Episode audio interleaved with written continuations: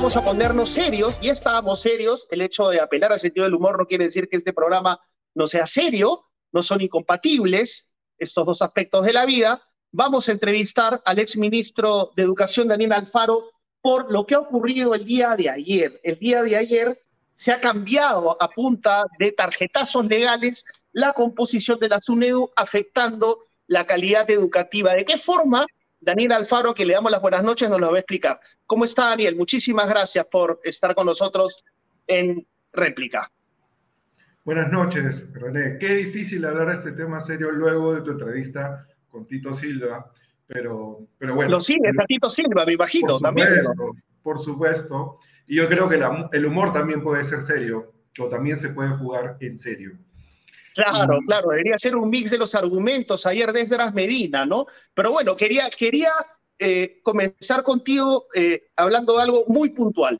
Antes de lo ocurrido ayer, ¿cuántos miembros tiene, tenía el Consejo Directivo de la SUNED, ¿no? ¿Cuántos miembros tiene y cuál era la función de estos miembros?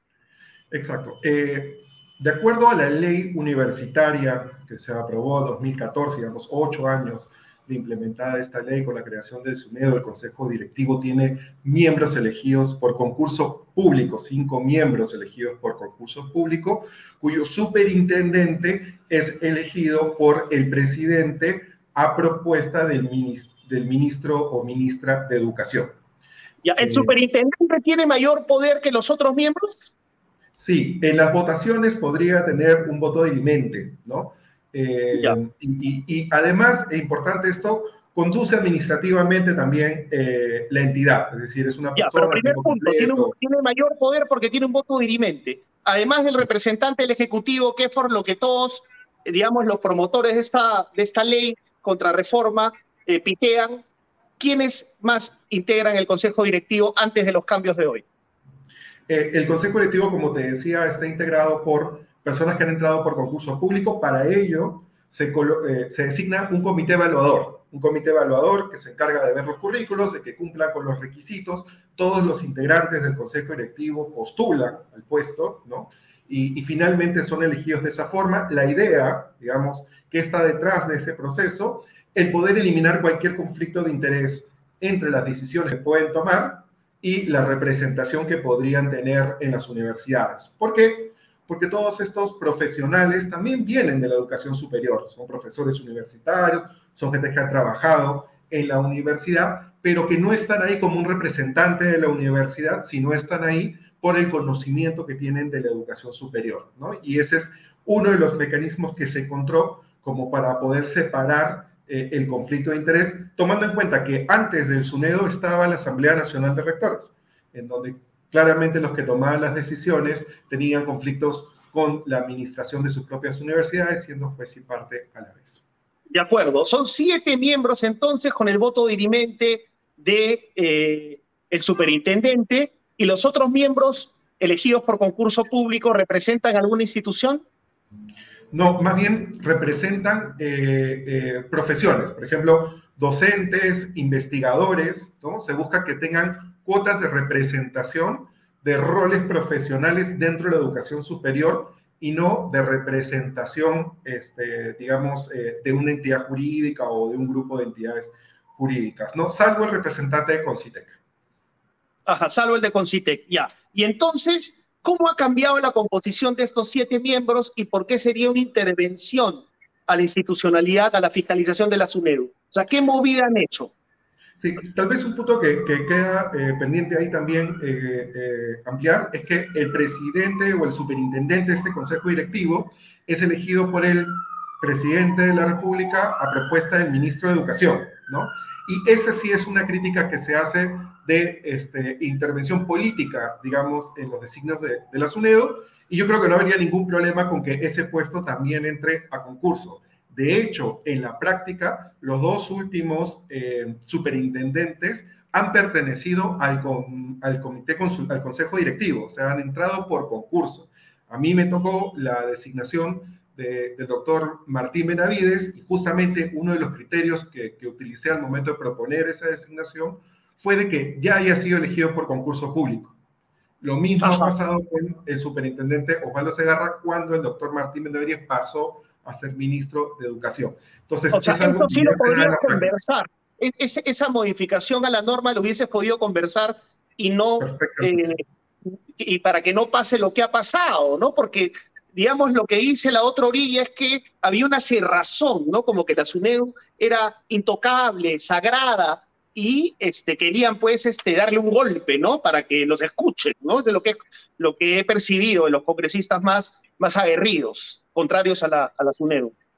Sí, efectivamente, eh, creo que eso es totalmente conversable y se puede también disponer ese puesto al concurso público y no a la discrecionalidad política. Pero lo segundo que mencionas de una SUNEDO intocable, de una SUNEDO idealizada, ¿no? endiosada, como se suele decir, también es cierto, toda institución tiene oportunidades de mejoras y la SUNEDO no es ajena a ello, tiene también muchas oportunidades por, por mejorar, valga la redundancia, pero lo cierto es que desde que se ha creado, ha tenido intentos de perforar la reforma educativa y de eh, modificar eh, eh, la, la, constitución de este Consejo directivo. Y en ese sentido, ante los constantes ataques, también se ha generado una suerte de coraza, ¿no? También se ha generado una suerte de protección al la que en esa relación, ¿no? Este, tan, tan eh, en, cierto sentido conflictiva, no se ha podido generar las condiciones justamente para hacer los cambios que se necesitan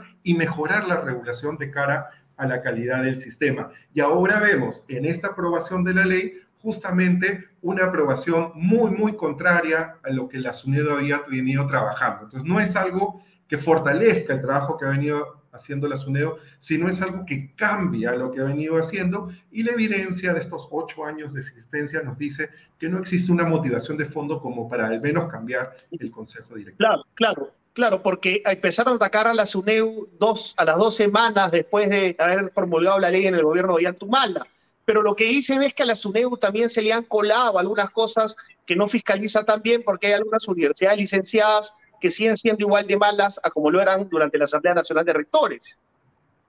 Eh, es cierto de que ha habido en todo el proceso, eh, primero, una demora en, poder cerrar los licenciamientos, ¿no? Ha habido también tardanzas, ha habido también, y esto es por parte de los mismos administrados, digamos, por parte de las mismas instituciones que lo, que lo comentan, un exceso de burocracia, un exceso de, de, de, requerimientos, ¿no? Que les hacían a los eh, dueños o, gestores de las universidades este, gastar más dinero en cumplir con esas normas que preocuparse por la calidad de sus instituciones, ¿no? Y creo que es una crítica constructiva totalmente válida que tiene que ser retroalimentada en la propia. Claro, que no se soluciona con lo que ha ocurrido ayer. Entonces, con lo que ha ocurrido ayer, ¿cómo cambia el Consejo y por qué pierde poder de fiscalización?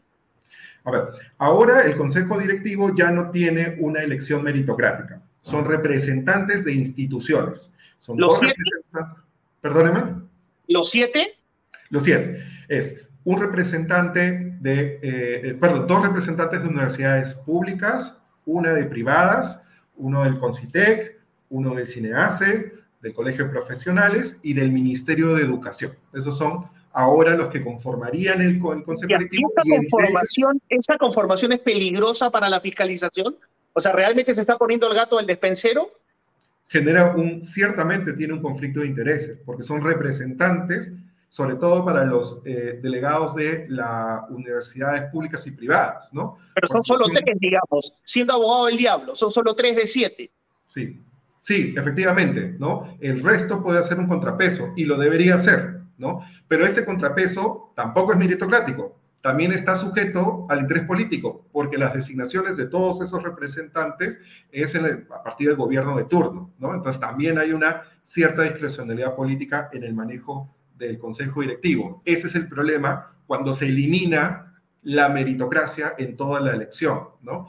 Y principalmente la duda está en estas tres personas que representan las universidades públicas y privadas. No digo que vayan a actuar en favor de otros intereses que no sean del estudiante, no, probablemente cuando estén ahí traten de trabajar por el interés del estudiante antes que, que intereses ajenos, pero ya se genera una desconfianza, ya existe un conflicto de interés, ¿no? Entonces, el diseño institucional que se está proponiendo ahora ya no es el, mejor posible, ¿no? Y ese creo que es la, la crítica técnica que se le hace a esta nueva decisión del Consejo, ¿no? Y, y, volví un poco a lo que te decía hace un momento, ¿no? Que la relación entre el legislativo y el ejecutivo, que siempre ha estado defendiendo al SUNEDO y a la reforma universitaria, siempre ha sido conflictiva y no ha permitido generar la confianza necesaria justamente para hacer aquellos cambios que más bien fortalezcan la regulación de cara a la mejor calidad educativa, sino que los cambios se han buscado más bien de superponer miradas o intereses políticos y en cierta forma mercantilistas también sobre el interés superior del estudiante. E-, eso pareciera haber detrás, ¿no? Porque es una votación en la cual ha habido consenso entre dos acérrimos adversarios políticos o enemigos políticos, ¿no? Eh, tal vez te invito a, eh, bueno, en un, en un rato vamos a, tener a, a que nos va a poder contar desde la interna porque el Partido Morado, digamos, votó en contra y también es saludable que Avanza País, la mayoría de sus integrantes, entre ellos Adriana Tudela y Cabero, hayan votado eh, en contra, ¿no? De alguna manera eso habla de un frente, ¿no? Que podría lograr un, un, un derrotero conformar un derrotero político interesante, ¿no? Porque, digamos, Avanza País es un partido de derecha pero la derecha no tiene que ser ni extrema, ni mercachifle, ni mercantilista, ¿no? Y con esos votos podemos ver que, hay, que habita allí algún tipo de esperanza. Efectivamente, eh, yo creo que eh, así como hubo 68 votos a favor, eh, hubo 39 votos en contra, que hay que resaltar, ¿no? Y esperando de que exista una observación de la ley por parte del Ejecutivo, que es lo que correspondería técnicamente, se pueda volver a reflexionar sobre este proyecto en el debate por la insistencia que seguro va a, es la ruta que va a tomar el Congreso en caso de ahora, que se la ley. Ahora, si, si es que el presidente Castillo lo observa, eh, ¿el Congreso podría no debatirlo y aprobarlo de frente o tiene la obligación de debatirlo? De todas maneras, no, no soy experto en, temas legislativos, pero sí creo que si se vuelve a, votar por insistencia, tiene que haber un pequeño debate para poder hacer esa votación. Y creo que sería lo más prudente, porque por algo la está observando el Ejecutivo y por lo menos se debería no, No sabemos, no sabemos si lo va a observar. Aníbal Torres todavía no ha confirmado que la vaya a observar, ojo. Y no te olvides que el cerronismo, dado que Pedro Castillo es en la práctica un rehén de Cerrón, ha votado a favor, en su mayoría, por la contrarreforma. Bueno, acá hay dos cosas que se contraponen. Mira, políticamente hablando, ¿no? Por un lado, efectivamente, el que siempre ha detenido este tipo de iniciativas ha sido el Ministerio de Educación. Las ha detenido con argumentos muy técnicos dentro de la misma Comisión de Educación y nunca han tenido la oportunidad de pasar al Pleno y tener esta votación tan abrumadora, ¿no? Entonces, por ese lado, sí parece haber una debilidad por parte del Poder Ejecutivo en dar la, sostenibilidad o el debate para poder contener eh, eh, esta ley. Pero por otro lado, también creo que están pasando por un momento muy complejo por eh, los plagios que se han evidenciado periodísticamente. Sí, de eso te quería hablar, de eso te quería hablar, claro, pero prosigue, prosigue, por favor. Tanto el presidente como el ministro de Educación. Entonces, la mejor oportunidad que tienen para poder sentar posición con respecto al interés de la calidad educativa es fortalecer lo técnico, que en este caso... Claro, mira, yo estoy escribiendo una columna ya la escribí, ya la mandé para mañana en la República, donde decía eh, pocas cosas tan incoherentes como indignarse por el plagio presunto, ¿no? Para ser rigurosos, presunto plagio de Pedro Castillo y al mismo tiempo apoyar la contrarreforma universitaria, ¿no? O sea, eso es súper incoherente, es lo que vemos en la extrema derecha, que dice, ¿cómo es posible, presidente plagero? Pero está bien que hayan corregido a la SUNEDU porque era un nido de caviares, ¿no? O sea, es súper incoherente esa postura. Sí, más aún cuando no observaron la ley de bachillerato automático, que justamente eliminaba las tesinas para poder obtener el bachiller, que es una forma de desarrollar las habilidades de investigación necesarias en todo profesional, que no busca ser académico, sino busca desarrollar las habilidades de pensamiento crítico, de contratación de diferentes ideas y generación de las propias. En ese sentido, creo que más aún es importante que se tome conciencia de cómo se ha estado actuando frente a estas leyes y ahora se pueda cambiar el curso y poder observarla, ¿no? Felizmente no es el, último camino, ¿no? Sino también existe el camino de una denuncia constitucional, ¿no? De, someter a la consideración del Tribunal Constitucional esta ley y se puede hacer a partir de una acción cívica ciudadana, recolectando 5.000 firmas y presentándolo al Tribunal Constitucional, que en pasadas ocasiones también ha declarado inconstitucional, digamos, las miradas que buscaban este, em, derogar la ley universitaria. En ese sentido, hay más de un camino, creo, para poder tomar, y es importante, lo que siempre rescato en estos momentos, es importante de que este tipo de acciones coloquen en agenda tema que nos preocupa a todos, porque es el futuro de nuestro país, y que en esa discusión, ¿no? programas como, el vuestro puedan abrir eh, la agenda como para poder discutir e informar a la ciudadanía sobre lo que está pasando y que hagan la presión correspondiente a sus autoridades para poder generar mayor racionalidad al momento del voto. Quiero que escuches, ojalá, Ricardo, ¿puedes poner el byte de la mañana del el congresista fujimorista eh, Coco Morante para que lo escuche el exministro Daniel Alfaro? Por favor, mientras conversamos, ponlo ahí, lo tienes guardado lo acabas de pasar ahora por chat, a ver para que escuche. Pero absolutamente claros. Se ha tenido primero dobles estándares, pero absolutamente claros, ¿no? Por ejemplo, ha, licenciado la universidad, eh, a la Universidad Autónoma de Alto Amazonas, y es una universidad que bajo ningún concepto cumple los criterios de estandarización y de, para poder tener el licenciamiento. ¿No? Y es una universidad. ¿Y por qué lo hacen? Básicamente porque es estatal a la Universidad Nacional de la Amazonía Peruana, universidad a la cual yo también quiero muchísimo, ¿no? Porque le tengo mucho cariño a la UNAM, no soy de ahí, yo, como tú ya sabes, soy graduado de la Universidad de Lima, pero es una universidad a la cual le tengo mucho cariño. Pero yo debo reconocer que es una universidad que claramente no reúne los recursos para poder ser este. Claro, eh, pero obviamente no es intocable. No es permíteme, permíteme terminar. La solución permíteme terminar, permíteme terminar, por favor, René mira René, discúlpame, pero creo que las cosas hay que decirlas claras y, hay que ver la realidad de la situación. Han, por ejemplo, a, las universidades públicas las han pasado, pero como por agua tibia, esencialmente, ¿no? Y después a, lo que eran universidades privadas, pero privadas, pero que no correspondían a determinados conglomerados empresariales, ¿no? Sino privadas puras o, o que eran, digamos, pequeñas. Bueno, ¿qué te parece? esa, versión, ¿no? Acuérdate que Fuerza Popular votó de manera disciplinada, Patricia Juárez dijo que quería votar en contra, pero por disciplina tuvo que votar a favor. ¿Qué te parecen los argumentos de Jorge Morán? Em, habría que ver el caso específico que menciona y en el supuesto negado de que sea cierto, eh, por un caso no se puede evidenciar de que así ha sido todo el proceso de licenciamiento, ¿no? Recordemos que son casi 50 universidades públicas que han pasado eh, el licenciamiento, ¿no? Entonces, por, por ese lado me parece que el argumento debería todavía desarrollarse más y poder ver al detalle este, el, eh, el, caso que, que, menciona el congresista en específico.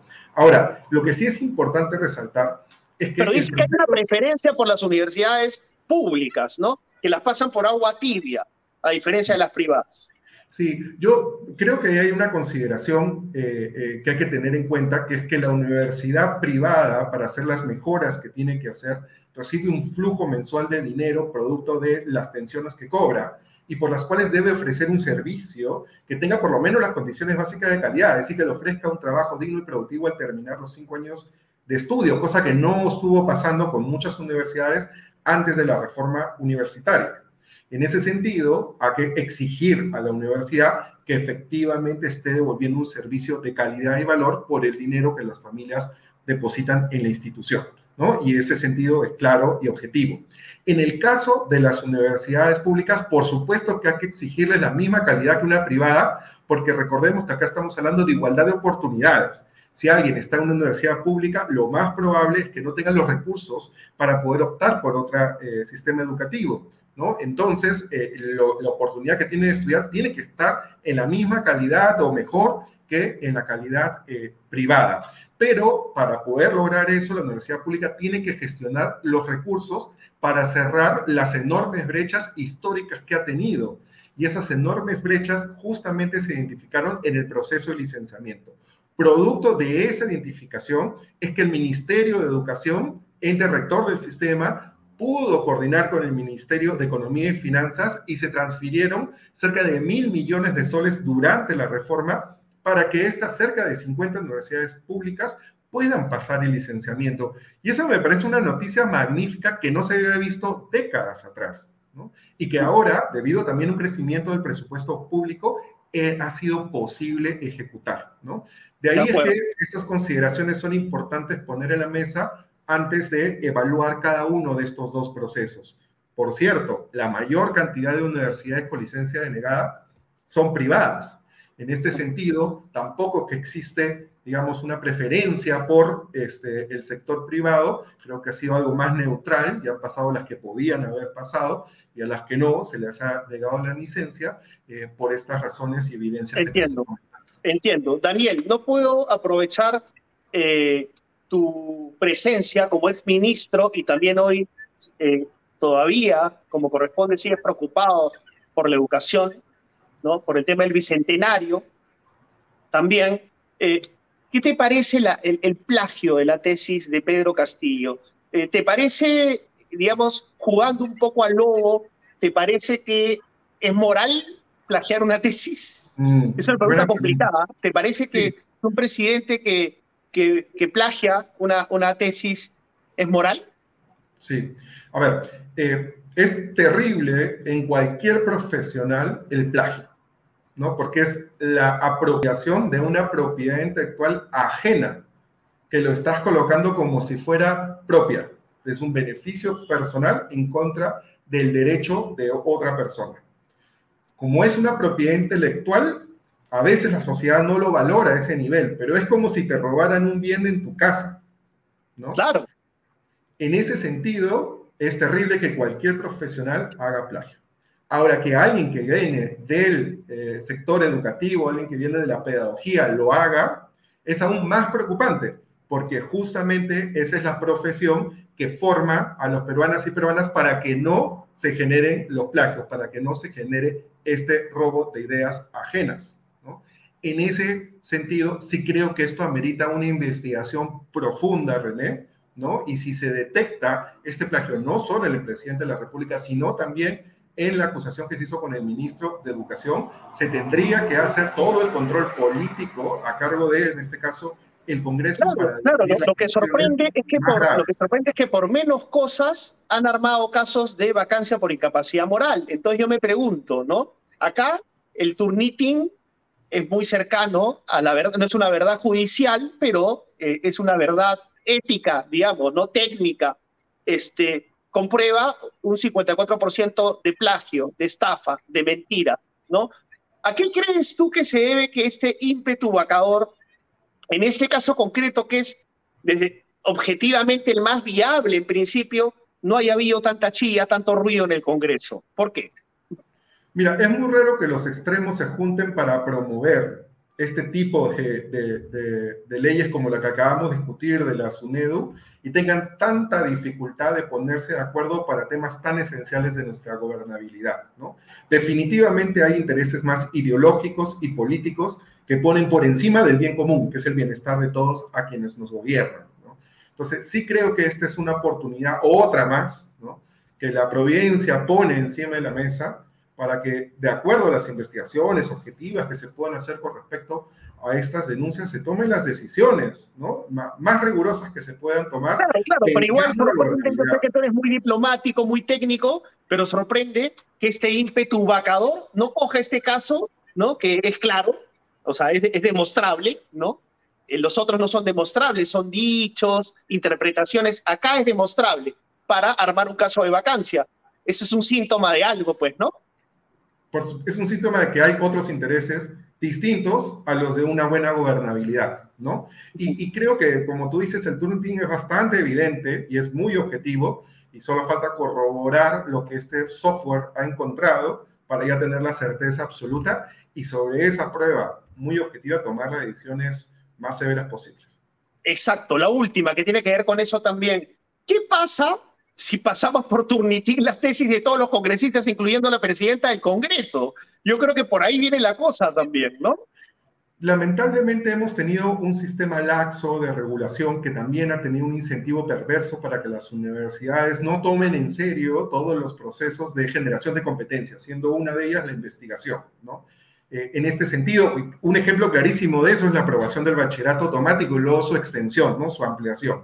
¿no? No hay una valoración, digamos, por el desarrollo de estas competencias y en ese sentido no me causaría, digamos, ninguna sorpresa que efectivamente existan otros casos similares porque esto se dio en un momento en el cual eh, eh, la regulación no estaba fuerte y, las, y, la enseñanza no estaba a ese nivel. No justifica para nada lo que estoy diciendo de que efectivamente se deba castigar con la mayor severidad de esos casos. Claro, porque, porque no dejan de ser plagios, ¿no? No dejan de ser plagios. ¿Cuánto dura el turnitín? O sea, tú eh, pones la tesis y cuánto demora el turnitín en arrojar sus conclusiones. ¿Tienes idea?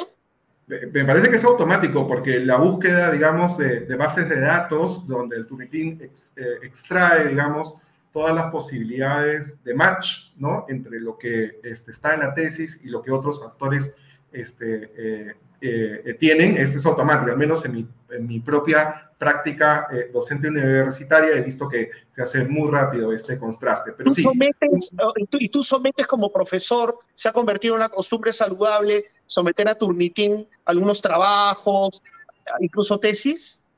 Eh, sí, eh, en algunos casos, veamos, ya son prácticas de controles de calidad que implementan las universidades. No te podría contar cuál es una estandarización de esta práctica, pero lo que yo he visto es que en determinados ciclos y hasta a veces a nivel de sorpresa se cogen todos los trabajos de un ciclo eh, respectivo, se pasan por el Turnitin y se le devuelve al alumno si es que efectivamente cometió plagio o no, para poder resarcir esa y hacerle entender lo perjudicial que puede hacer eso, para que cuando llegue a su tesis ya no exista esa... Y esté, resocializado, esté resocializado, digamos. Bueno, eh, definitivamente es una construcción de una competencia en el tiempo, ¿no? Y eso tiene que comenzar el ciclo 1. ¿ah? Esto, eh, antes pues pensamos que las tesis... Claro. Yo, yo, me beneficié, yo me beneficié del bachillerato automático, no hice tesis, pero este, admito que no sé cómo, hubiese, cómo me hubiese portado con mi tesis en el año 1997 no sé cómo hubiese sido y no quiero pensar qué pasaría con las tesis de mis amigos,